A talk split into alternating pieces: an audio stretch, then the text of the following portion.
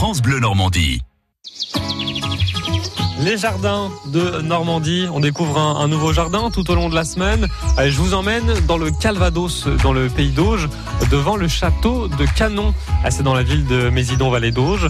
Et nous sommes sur un site entièrement classé monument historique et labellisé jardin remarquable.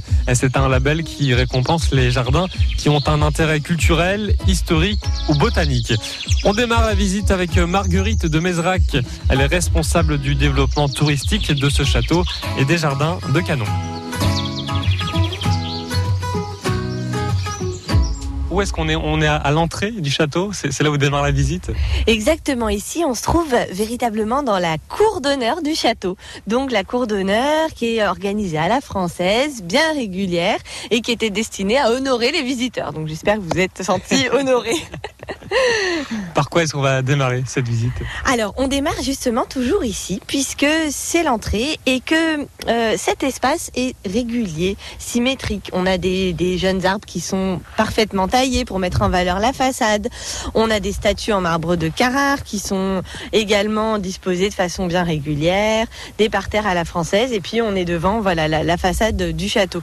Et donc, c'est vraiment le, lieu où on commence toujours la visite du parc, car euh, Canon a été créé au XVIIIe siècle, donc à la fin du, XVIIIe siècle, par un monsieur qui s'appelait Jean-Baptiste Élie de Beaumont.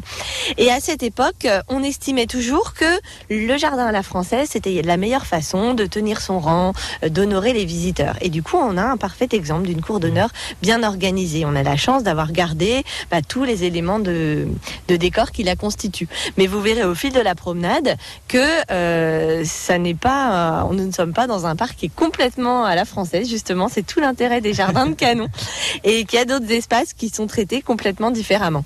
Eh ben c'est parti, on y va Impeccable. Où est-ce qu'on est actuellement? Alors ici, on se trouve dans la cour de la ferme du château, la cour du sud, donc qui était historiquement l'endroit où on avait toutes les pièces utiles à la vie quotidienne. Et vous remarquerez que les bâtiments sont vraiment gigantesques. C'est très grand, oui. Voilà, c'est là qu'on se rend compte de l'importance du bâti à canon. On a un hectare de toit en tout, donc c'est vraiment euh, considérable. Et donc vous avez ici toujours visible, et c'est ça vraiment qui fait notre euh, originalité, l'ancien pressoir à pommes, l'ancienne orangerie, l'ancien four à pain, même la, la soue à cochon qui est là dans le dans le passage du potager. Voilà, il y a toujours le la mangeoire. Et puis encore plus original et plus rare, une cour qu'on appelle la cour des abeilles qui abritait un mur ruché. Donc vous avez toujours les petites niches où on logeait les ruchettes en paille pour produire du miel, de la cire, etc. Et tout ça, c'est d'origine, c'est d'époque. Voilà, exactement. Ça vraiment par chance. Ces bâtiments n'ont pas été euh, remodelés, euh, détruits. On, aurait pu aussi changer la distribution, changer leur usage. Voilà. Mmh. Donc, euh, on a pu les, les, restaurer. Il y a eu de gros travaux de restauration, bien sûr, tout au long du XXe siècle.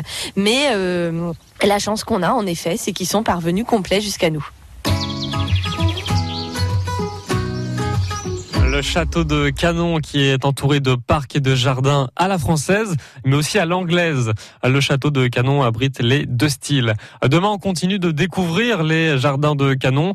Nous serons cette fois-ci dans une allée qui traverse tout le parc du château de Canon et nous verrons que ces jardins abritent des espèces animales extrêmement rares. On découvre tout ça demain.